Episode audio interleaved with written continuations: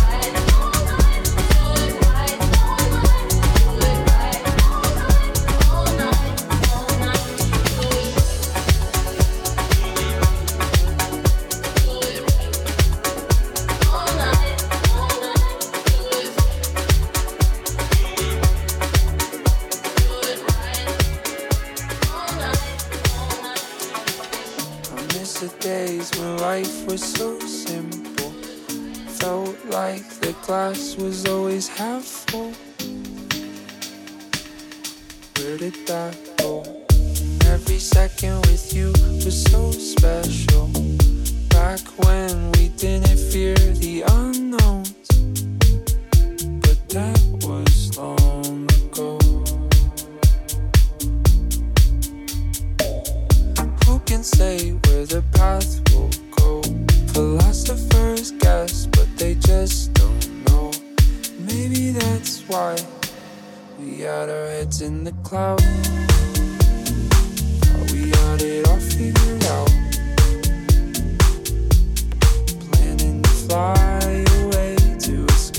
everything.